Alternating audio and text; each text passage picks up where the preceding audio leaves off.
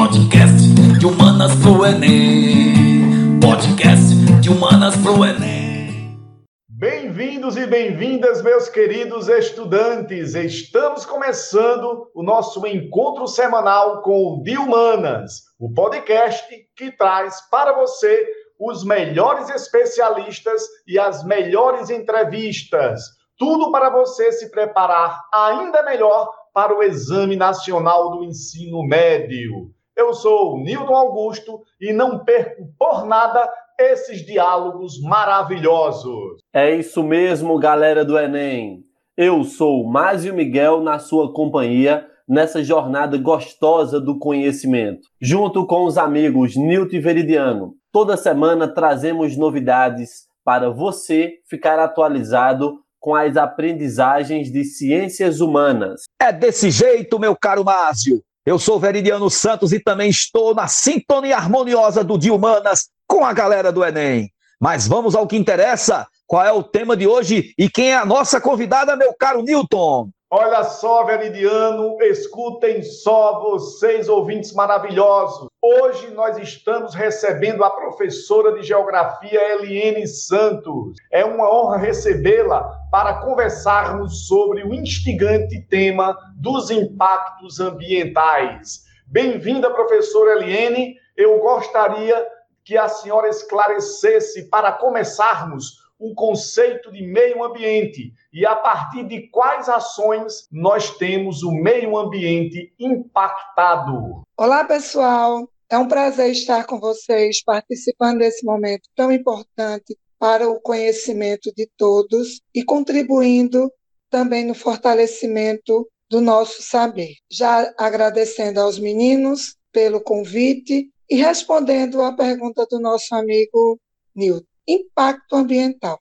O que é impacto ambiental? É a mudança no meio ambiente causada pelo, pelo ser humano. Essa mudança ela vai existir em vários reflexos, tanto reflexos negativos quanto também reflexos positivos. Depende muito do momento e da ação que ocorre. O conceito de meio ambiente, definido aqui no Brasil pelo CONAMA, Conselho Nacional do Meio Ambiente, esse órgão federal fala das interferências biológicas, químicas, físicas que são enfrentadas pelo meio ambiente, certo? Como resultado de um sistema de produção das ações humanas, havendo consequências tanto na saúde, quanto na segurança, no bem-estar da população, seja entre os seres humanos ou os biomas. Muito interessante, professora Eliane. Eu tenho uma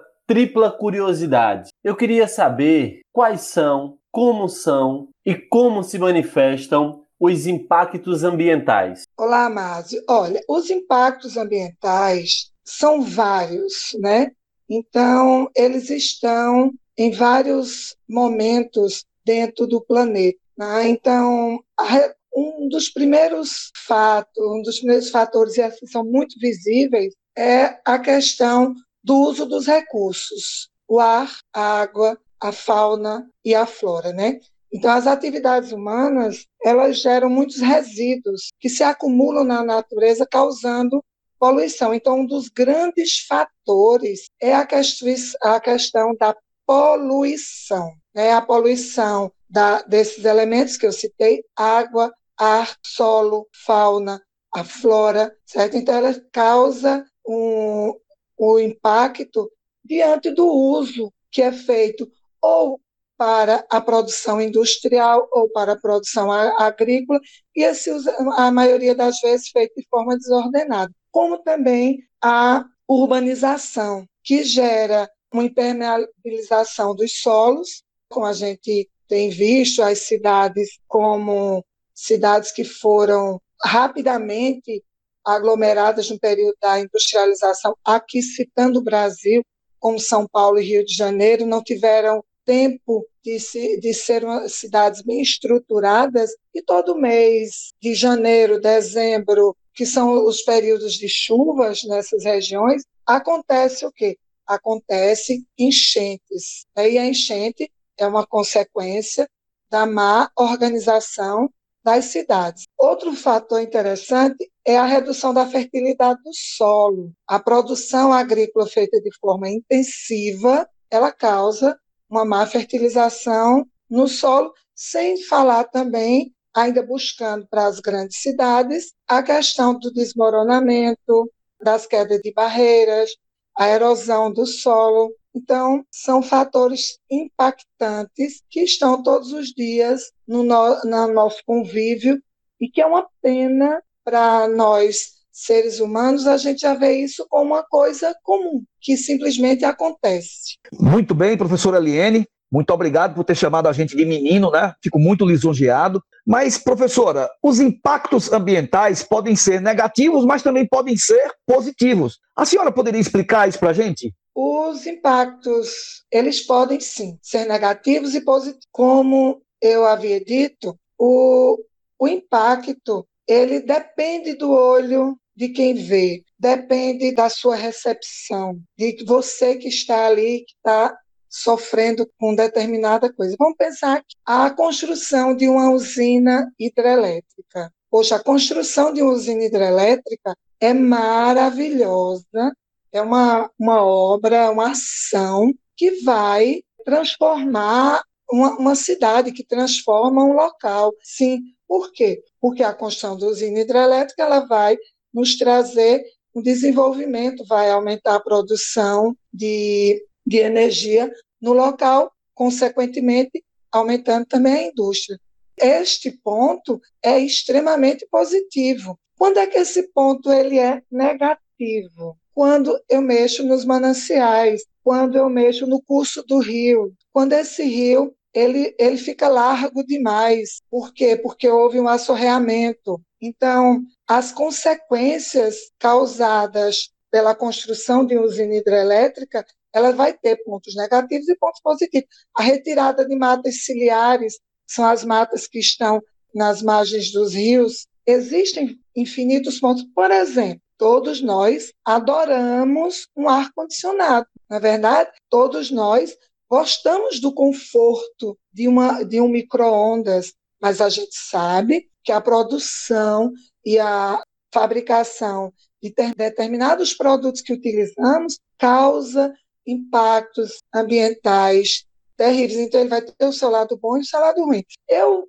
me indicaria, existem indústrias que são chamadas é, amiga da natureza, Faber-Castell, por exemplo, tem reflorestamento próprio. Então, ela não causa um impacto tão direto ao meio ambiente, não vai deixar de causar que toda modificação no meio ambiente causa sim impacto. Mas aí tem um lado positivo, que eles reflorestam. A natura tem seus próprios plantios, então isso também é interessante. Os pesquisadores, os biólogos, na análise dos seus perfumes, eles fazem análise com seus próprios jardins. Então, são coisas que chamam a atenção como sendo pontos positivos. Professora Eliene, tenho uma pergunta e um pedido de esclarecimento. Lá vai a pergunta. Qual a relação entre o crescimento econômico e impacto ambiental. E aproveitando a oportunidade, já que escutamos muitas referências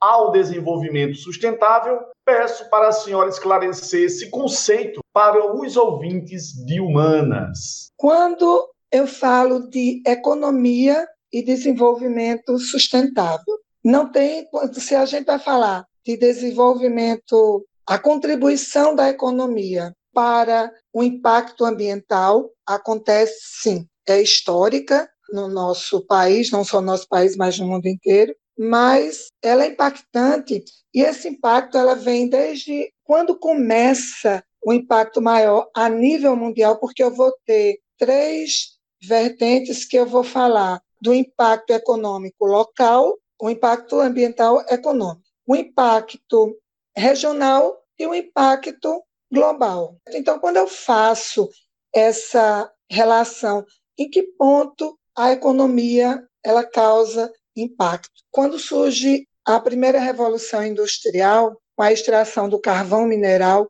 por exemplo, foi a grande descoberta da época. Então, lógico, a gente já sabe que já existia pequenos impactos, mas começa aí o quê? Começa uma superprodução, começa uma luta, uma corrida pela produção de uma forma completamente exagerada. O capitalismo ele nos leva a esse tipo de, de concorrência, de todo dia estar tá criando coisas novas, de estar tá produzindo coisas diferentes, onde a gente também sabe que os países mais ricos do mundo são justamente os tais países que não querem se ligar, que não querem compactuar com a defesa do impacto do meio ambiente. E respondendo à segunda pergunta, que você fala sobre desenvolvimento sustentável, a gente pensa em que não é obrigado parar de produzir, que não é obrigado a gente não ter o desenvolvimento,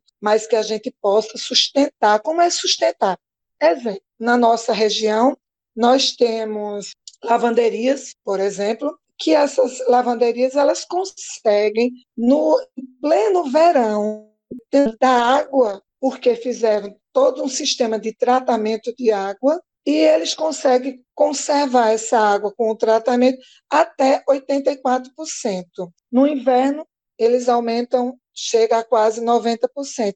Então, desenvolvimento sustentável é eu conseguir desenvolver sem e já é o quê? É utilizar os produtos, reutilizar esses produtos, é começar a ter um uso mais consciente também e a fabricação ser mais consciente. É começar a exigir de uma fábrica que foi instalada na minha cidade se ela se ela segue todos os padrões para um bom desenvolvimento para o meio ambiente, se não vai ser prejudicial, se não está sendo jogado dejetos nos rios, se ela existe filtro para não poluir a atmosfera.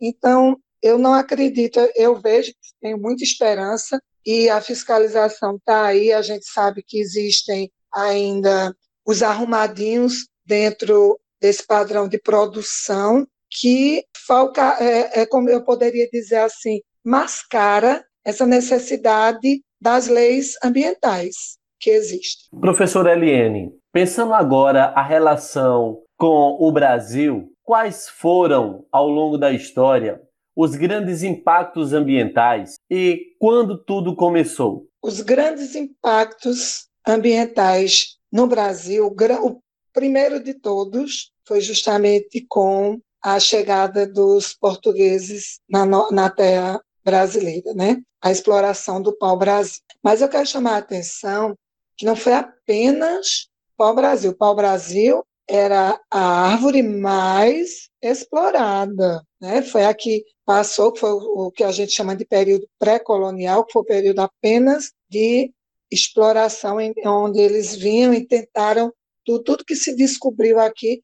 É bom lembrar, existem duas situações interessantes que essa exploração ela não se deu diretamente só por conta dos portugueses, mas de uma forma indireta e de uma forma é, que também, eu diria, inocente, nem tanto inocente, porque eles também se beneficiavam, os índios contribuíram também para esse desmatamento à medida que eles faziam e realizavam o escampo. Depois a gente começa com o grande desmatamento que foi feito para a produção agrícola no formato de monocultura, utilizando grandes latifúndios. Então, ocorre que retira toda uma grande quantidade de mata para a produção agrícola. Primeiro, segundo ponto. Terceiro ponto, a descoberta do ouro. Né? Quando descobriram o ouro em Minas Gerais, a gente sabe que para eu fazer uma extração de minérios, eu não mexo só no solo, eu mexo, eu retiro árvores, eu tiro rochas, e para poder buscar ali aquele mineral metálico como conseguiram encontrar em Minas Gerais. Então, existiu toda uma. Na, a mineração ainda pior, a, a decadência ambiental. Né? Depois vem, continua com a pecuária, a pecuária, a produção, posteriormente o crescimento da cidade e a industrialização, né? E essa industrialização é acompanhada com o uso exagerado de automóvel no meio no meio ambiente, né, nas ruas e a falta de conscientização das pessoas de utilizarem o transporte público. Existe um, um, um escritor que ele fala o seguinte: o primeiro grande cultivo consiste na plantação de cana, cuja ação principal no Nordeste do país merece destaque foi justamente a produção exacerbada. Isso aí foi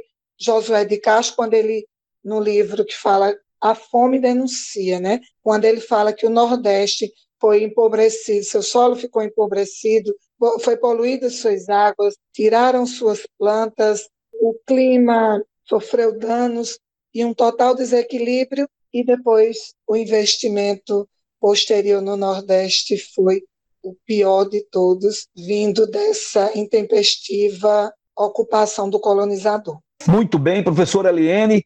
Pensando no Fera que está nos ouvindo nesse momento, né? Que impactos ambientais a senhora poderia listar no Brasil e no mundo para que esse fera pudesse assim estudar melhor, se dedicar mais aos estudos na, na preparação do Enem, professora? Como se sabe, puxando a sarda mesmo para as ciências humanas, para se desenvolver uma boa prova de redação, eu preciso ter um conhecimento bastante amplo dentro das ciências humanas. Ok.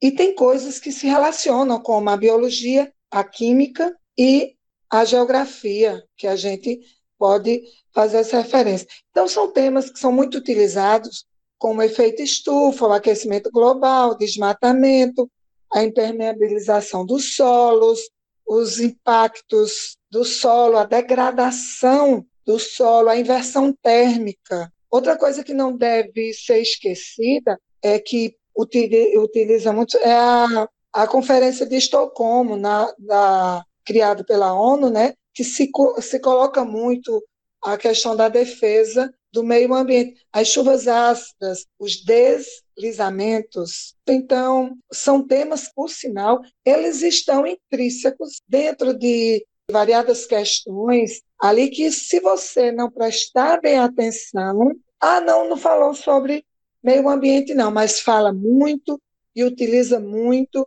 Aí, ah, mas está falando do uso do solo, está falando das fronteiras agrícolas. Pois bem, se eu falo do avanço das fronteiras agrícolas, eu falo de impacto ambiental por conta do desmatamento. Então, tem que ficar atento que a maioria dos impactos, das questões sobre impactos ambientais, elas estão muito inseridas dentro das, das questões de uma forma que às vezes não se percebe, mas elas estão presentes.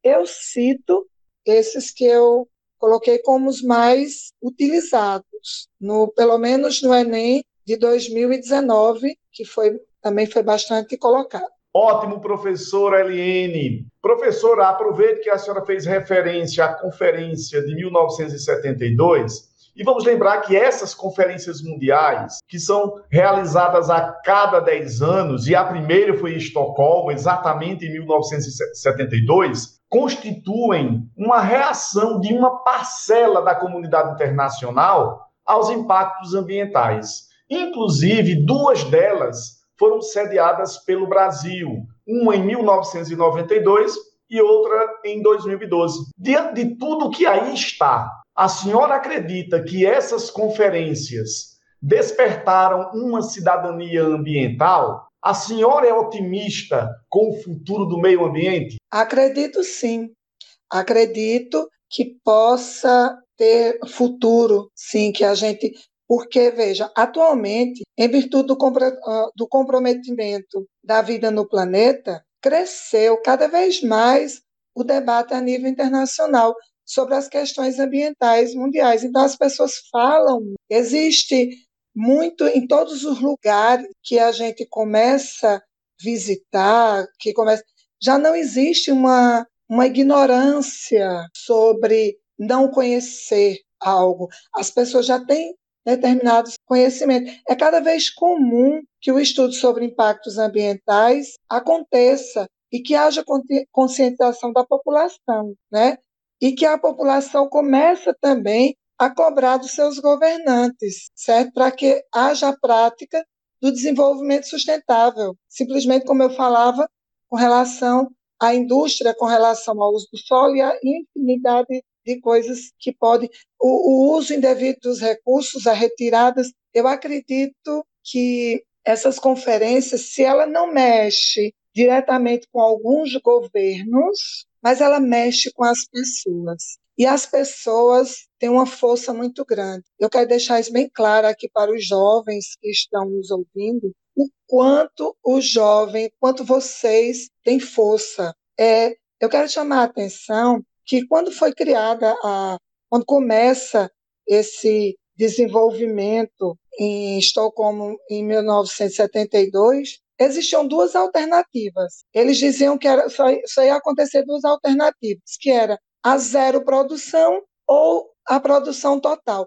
Infelizmente, minha gente, o Brasil foi, estava no grupo dos países que diziam, que defendiam produção total, certo? Eles diziam que o Brasil, nessa, é, né, nesse enquadramento aí, eles em momento nenhum se pensava, até mesmo porque não existia a consciência de hoje, mas eles, eles pensavam que vamos lá, vamos lutar por uma preservação, vamos tentar fazer. É, falava de recurso natural como algo apenas capital e não algo que dependesse do ciclo da vida, né? Para que depende que a gente sabe que para existir a biosfera eu preciso de todas, eu preciso de litosfera, eu preciso de atmosfera e eu preciso de hidrosfera. Então, eu preciso estar dentro da. É bom lembrar que nesse período o Brasil vivia a ditadura militar. Então, na Amazônia mesmo, foi criada a usina de Tucuruí e a usina de Balbina, que foi um impacto ambiental muito grande, só que naquela época ninguém questionava, muito menos se falava na televisão. A, a extração de ferro dos carajás, quando começam a extrair lá no, no norte também, no, no Pará, os carajás, não se falava ao contrário. Existiu um sistema em que eles eram muito livres para poder, poder produzir, explorar o que quisesse, da forma que quisesse. É, é, é horrível, é triste, mas eu tenho muita esperança.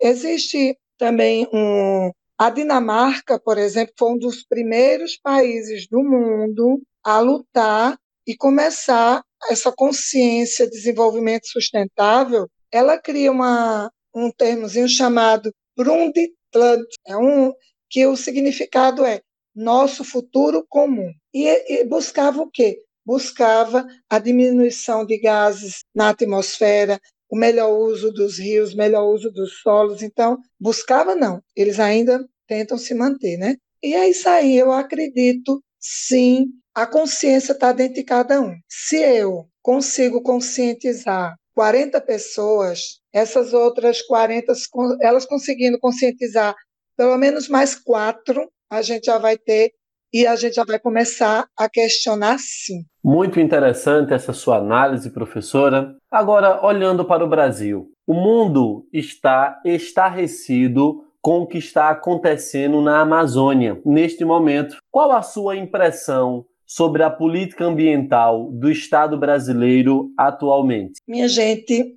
a situação da Amazônia ela é dolorida. Eu quero deixar algo bem claro aqui. Veja, quando a gente falar sobre a Amazônia, eu vou pensar na Amazônia a nível de Amazônia internacional. Vocês já estudaram o, o formato da Amazônia, Amazônia Legal e Amazônia internacional. Mas aqui falando de terreno brasileiro, no momento atual, enquanto o mundo vive e sofre com o coronavírus, enquanto a gente está lutando para tentar combater o coronavírus, certo? A Amazônia está sendo completamente explorada de forma é, estúpida, eu poderia dizer isso. Então, a, eles extrapolam todos os limites que podem, que podem acontecer quando, por exemplo, em pleno foco da, da,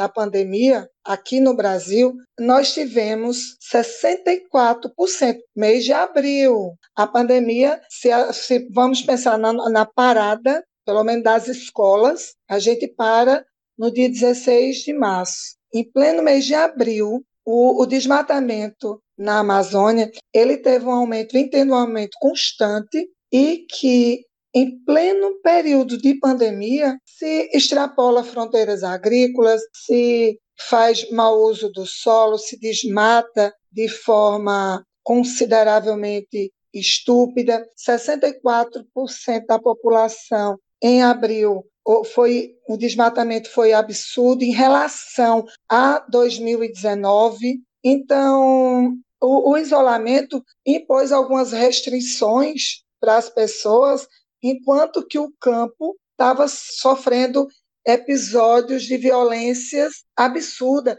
Os servidores ambientalistas sofrem ameaças constantes de, a gente sabe, os servidores do IBAMA, Polícia Federal, infinidade deles, sofrendo violência. Por quê? Porque os, os grandes produtores que, que querem cada vez mais invadir, querem cada vez mais ocupar, querem produzir de uma forma demasiada, né? eles não querem parar. E para que é, preservar? Se pensa, eu, eu não consigo entender. Aí vejam, desde a chegada do vírus no Brasil, a política do Ministério do Meio Ambiente e, e do IBAMA também, e dos recursos de energia renovável, todo mundo sabe o significado de IBAMA, Instituto Bra é, Brasileiro do Meio Ambiente e dos Recursos Naturais Renováveis, passou por várias mudanças ambientalísticas e eles acusam, infelizmente, o atual governo também por demissões arbitrárias que, so que acabaram sofrendo e afligindo regras ambientais. Então, minha gente, é uma coisa que a gente tem que questionar, tem sim que questionar quando se faz é, observações sobre a, a, existência das ONGs, eu já começo a colocar várias interrogações aí. Muito interessante, professora Eliane. Não poderíamos terminar esse podcast né, sobre impactos ambientais sem falarmos em educação ambiental. Pensando no protagonismo daquela garota sueca, a Greta Thunberg, qual seria o papel da escola na construção de uma cidadania comprometida com as causas ambientais, professora Eliane? Pois é, Veridiano. O que a menina fez foi uma coisa muito interessante. Imagina se a gente tivesse uma população jovem que parasse. Ela relata, não sei se, se o grande, os nossos ouvintes sabem, mas ela disse que tem a síndrome de Asperger, que é um, é um tipo de síndrome que quando alguma coisa lhe chama a atenção em um determinada em um determinado momento, você consegue, você foca especialmente naquilo e as outras coisas, enquanto você não consegue resolvê-la, você não consegue se dispersar. É uma linha de foco maior. E como é que a escola faz? Vejam, atualmente a escola vem todos os dias, vem tentando garantir para a população uma melhoria com relação ao que? A educação. Acima de tudo, educação. A partir do momento que a escola começa a questionar o ato simplesmente de, da hora de um intervalo, ficar aquela sujeira toda, e quando a gente entra em determinadas escolas aqui em Caruaru,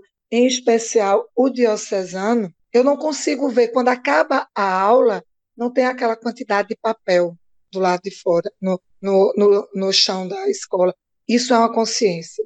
Isso aí foi trabalhado. Quando eu utilizo o trabalhos de campo, quando eu saio da sala de aula para buscar e para saber que o desenvolvimento sustentável é possível sim e mostrar para o aluno como aquilo é possível. É ensinar e tentar educar ao máximo o aluno que o lixo ele está sendo cada vez maior, cada vez está se aumentando mais, ele produz uma infinidade de doenças e que a separação do lixo é necessária. Então a escola precisa, precisa sim, e a escola ela vem, tem que entrar na luta, porque se é da, a partir da escola, certo? a partir da educação, que eu consigo ter um cidadão eu consigo garantir que as próximas gerações aprendam a importância de cuidar diariamente do planeta e de reduzir os danos das, na rotina de consumo. Por exemplo, eu não preciso usar um copo descartável com frequência, mas eu posso andar com a minha própria garrafa. Eu eu vou dar uma festinha, eu posso muito bem utilizar os pratos da casa. Então, são coisas simples que a gente começa a mudar.